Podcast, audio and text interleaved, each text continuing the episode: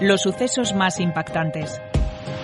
Contados por sus protagonistas, familiares, abogados, testigos, jueces y por aquellos personajes que de un modo u otro han tenido relación con la historia. Asturias Negra, la serie de podcast de sucesos del comercio.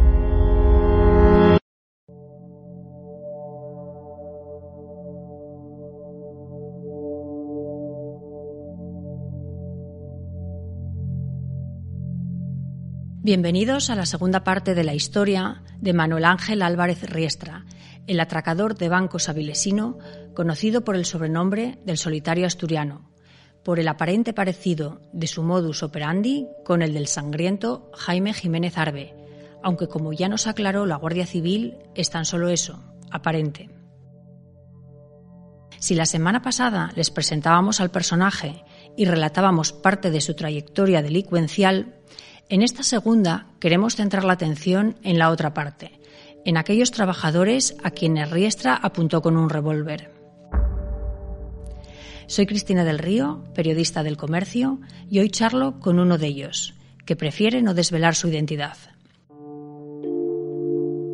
Les contábamos, para ponernos en antecedentes, que los problemas de Manuel Ángel Álvarez Riestra con la justicia comenzaron a sus 37 años, a partir de 1978. No quiere esto decir que antes no hubiera hecho sus pinitos, quizás sí, pero si así fuera, no constan en sus antecedentes. El suboficial mayor de la Guardia Civil, Ferreiro Varela, diferenciaba sus dos épocas de actuación. Me tocó investigarlo en dos etapas diferentes. La primera etapa en los años, en la década de los años 90, concretamente a partir del año 97 hasta finales del año 98 en que se logra su detención y posteriormente en la época eh, de la, o en la década, mejor dicho, de los años 2000. Eh, en 2006, si mal no recuerdo ahora mismo, en adelante, hasta que también se logra su detención. Y en aras a la brevedad, recordaremos que se le atribuyen 11 atracos en la zona central de Asturias en esa primera etapa y otros 11 en la segunda, desde el 2006. Nos quedamos ahí en la primera parte del podcast, en su salto al País Vasco en busca de mejor suerte. Pero quizás por el poco éxito en términos monetarios de la experiencia vasca, Álvarez Riestra regresó a Asturias, terreno conocido. En 2008 entró en la sucursal del Banco Sabadell Herrero, en Las Vegas, en Corbera, y tras amenazar a los empleados con un revólver, se llevó unos 500 euros. ¿Pero cómo fue aquel atraco? Nos lo cuenta un empleado. Estaba trabajando, era un día laborable normal, sobre las eh, ocho y media, nueve menos cuarto de la mañana. había unos cinco o seis clientes que eran cuponeros, que entregan normalmente la recaudación diaria para no interrumpir durante la mañana al resto de los clientes. Y había otra mujer que creo que se llama Nieves, que tiene una carnicería allí y estaba precisamente enfrente de mí en la ventanilla para ingresar 2.000 euros. Eh, de repente yo oigo una voz que dice, manos arriba, esto es un atraco, no se mueva nadie. Entonces eh, yo miro así un poco hacia la izquierda y lo veo a él y digo, ¿quién será el chiflado este? ¿Qué tal? No, me lo creía al principio.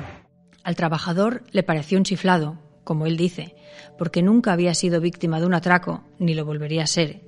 Y Álvarez Riestra iba disfrazado de esa manera un poco tosca y poco elaborada que nos describía la Guardia Civil en el anterior episodio. En esta ocasión había complementado la peluca con una perilla postiza. Él portaba un revólver que al principio no sabía si sería verdadero o no, pero ya enseguida me di cuenta que era cierto, que el revólver era auténtico. Lo que pasa es que era un calibre que me extrañaba, ¿no? No era un 38 o un 22, que suelen ser los calibres que normalmente suele ver aquí en España. Posteriormente eh, la policía me lo dijo que era un calibre del 28, creo que es, que es un calibre ruso que no se emplea prácticamente aquí en Europa. No es habitual que el ciudadano medio controle tanto de armas. A nuestro empleado le gustaban y eso le hizo incluso valorar lo que se podría haber revelado como una insensatez. Por durante unos segundos yo no sé si sentí miedo o no, pero durante unos segundos me dieron ganas de quitarle el revólver. Lo vi bastante fácil. Pero afortunadamente reaccioné y dije, bueno, no pasa nada, si se lleva 500 euros es una miseria, yo no me va a sancionar el banco porque estoy cumpliendo las normas totales, porque lo máximo que se podía tener en aquellos momentos eh, fuera de, los dispensadores en efectivo, me parece que eran 3.000 euros o así. Y aparte, como, como había también otros 5 o 6 clientes allí, pues decidí dejarlo pasar. Salió, eh, le di el dinero y automáticamente nos mandó introducirnos en el despacho. Porque fue a él a quien directamente apuntó. Cuando se acercó hacia mí me dijo, abre el, dispensador, saca el dispensador para, para sacar el dinero. Le dije yo, no se abre. Volvió a insistir, abre aquí, dije yo. yo levanté un poco la voz y dije, que no se abre. Y otro dije, que esto tarda en abrirse tal. Entonces dijo él, abre el cajón y dame el dinero. Tenía un cajón en la mano derecha, él eh, con un paquete de 500 euros en billetes nuevos y no sé si eran 5 euros o 10 euros viejos, que nosotros íbamos sustituyendo para los billetes viejos, eh, cambiarlos por nuevos y meterlos en el dispensador cuando algún cliente ingresaba. Como ven, nuestro empleado mantuvo la calma, a pesar de que el objetivo de amenazar a alguien con un arma es la intimidación. Él no sabía que quien le exigía el dinero con aquel revólver era todo un experto en el oficio y que, hasta el momento, no había herido a nadie. Cuando entraban las entidades, eh, al ser de pequeño tamaño, mm, generalmente dos, tres empleados cuando más, eso le permitía mm, amilanarlos, atemorizarlos en un primer momento, acobardarlos, porque además exhibía una, un arma corta generalmente. Yo creo que siempre fue un revólver, aunque a pesar de esto hay muchos testigos que dicen que era una pistola. Pero bueno, esto hay que encajarlo dentro de lo que la gente de la calle, pues bueno, no, no atina a diferenciar lo que es una pistola de un revólver, ¿no? Y entonces, bueno, eh, claro, lógicamente el temor cuando estás detrás de un mostrador y una persona te está apuntando con un arma corta, eh, está ahí, somos humanos, ¿no?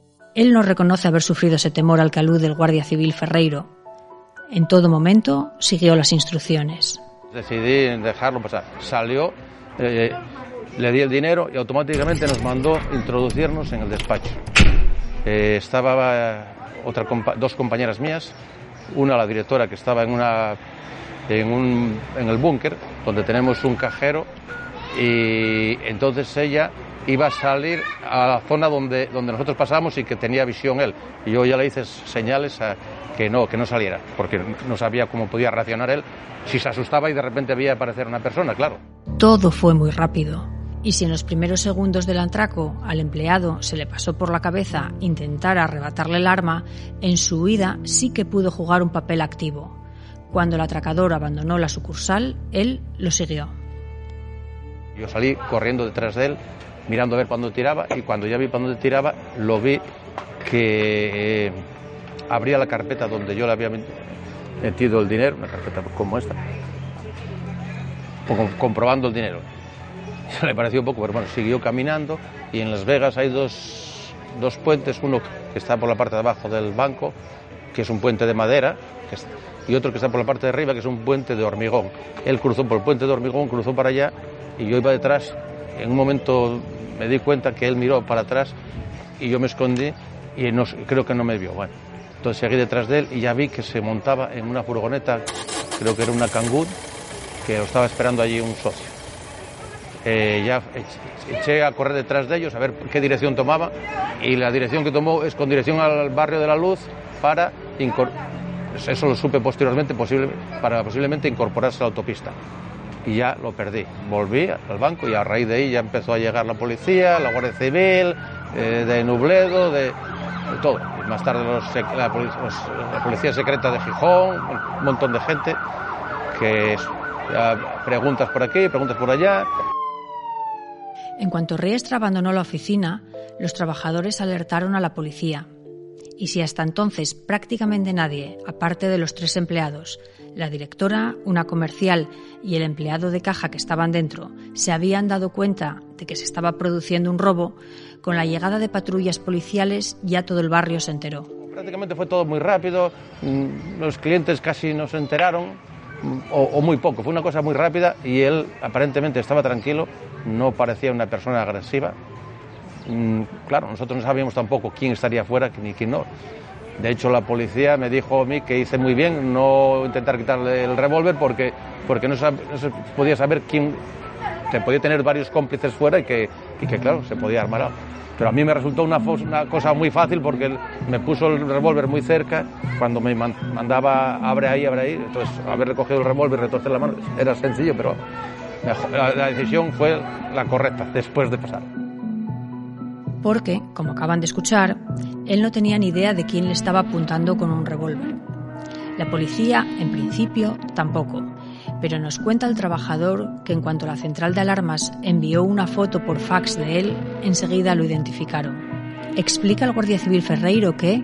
Nunca se va con una idea fija mm, de mano o predeterminada, a no ser que ya sea muy clara la cuestión. ¿no? Pero también reconoce que en su época más prolífica... Sí se tuvo en cuenta en cuando teníamos conocimiento de robos con violencia o intimidación en entidades bancarias, que viene a ser el vulgar atraco en la terminología común que conoce todo el mundo. Y, hombre, eh, a decir verdad, siempre se pensaba en él, pero bueno, también se barajaba otro abanico de personas que pudieran estar involucradas en, en, los hechos, ¿no? ¿Qué ocurre? Que Álvarez Riestra, especialmente ya en 2008, era una persona muy vista, como rememora Ferreiro. Que esta persona era una persona ya, digamos, mm, entre comillas, muy vista en, en este mundo, en este mundillo, en, este, en esta especialización delictual, diría yo, y era una persona que tenía ya una amplia información en las bases de datos, tanto a nivel fotográfico como a nivel de señas físicas y demás. Entonces, a pesar de sus caracterizaciones, eh, el rostro era un rostro que no se escapaba, ¿no? Tras el robo en Corbera, con un exiguo botín de tan solo 500 euros, Riestra volvió a abandonar la comunidad. En esta ocasión se fue muy lejos. Su siguiente golpe fue en Huelva, en la localidad de Cartaya. El 2 de mayo de 2008 entró en una oficina de la Caja Rural del Sur y con la misma peluca y perilla que en Las Vegas se llevó 300 euros. En una operación conjunta de las unidades de policía judicial de las comandancias de la Guardia Civil de Huelva y Gijón, estos últimos desplazados expresamente a dicha ciudad, lograron dar con el escurridizo atracador gracias a una compra de un automóvil con una identidad falsa. De nuevo fue condenado y volvió a prisión. Costaba dar con él porque no se le conocía a domicilio fijo. Vivió temporalmente en el albergue municipal Cano Mata Vigil de Oviedo y más cerca en el tiempo con una hija residente en Cantabria, pero no constan más domicilios. Por cierto, que el último hecho delictivo por el que fue condenado quizás sirva para modificar la benevolencia con la que se juzga su comportamiento. En 2017, en Liencres, Cantabria, en el término municipal de Piélagos, intentó secuestrar junto a un compinche a un empleado de banca a la salida de su domicilio, exhibiendo una placa de policía. Según los registros facilitados por la Guardia Civil, invitaron a la víctima a bajarse del vehículo y, en ese momento, en un forcejeo, logró zafarse. Riestra cayó al suelo y fue retenido por unos vecinos. Aceptó una condena de dos años por estos hechos. Ha sido la última de su vida. Y ahora, a sus casi 80 años, ¿sigue siendo Álvarez Riestra una amenaza? El suboficial mayor de la Guardia Civil, Ferreiro Varela, tiene muchas dudas. Vamos a ver, esta persona es un octogenario ahora mismo, ¿no? Es una persona que nació en el año 41 y tiene 80 años. Mm, no son las mismas circunstancias físicas ni mentales. Pero... El decir ahora mismo no volverá, pues tampoco me atreveré a decirlo, por la sencilla razón de que ha sido su modo de vida. Es decir, eh, su, su, modo de vida ha sido eh, el asalto a entidades bancarias la edad está ahí, es un, es un hándicap, lógicamente, ya no se sale corriendo con la misma forma que cuando uno tiene 20 años menos y a lo mejor pues sus contactos sociales ahora mismo tampoco no sé si le permitirían hacerse con otra arma o procurarle cierta cobertura de la que disfrutó en sus épocas. ¿eh? No es tan solitario como se le ha pintado, sino que ha tenido cobertura y apoyo de personas. En conclusión, mi opinión personal, yo no pondría la mano en el fuego, desde luego. es la cautela propia de quien ha tratado con muchos delincuentes. Porque si los años son los años, está claro que el funcionamiento de las entidades bancarias con muchísimas menos operaciones de caja que hace años también entorpece el éxito de cualquier atraco. Por lo tanto, es difícil saber si la carrera profesional de Manuel Ángel Álvarez Riestra como atracador de bancos ha terminado ya.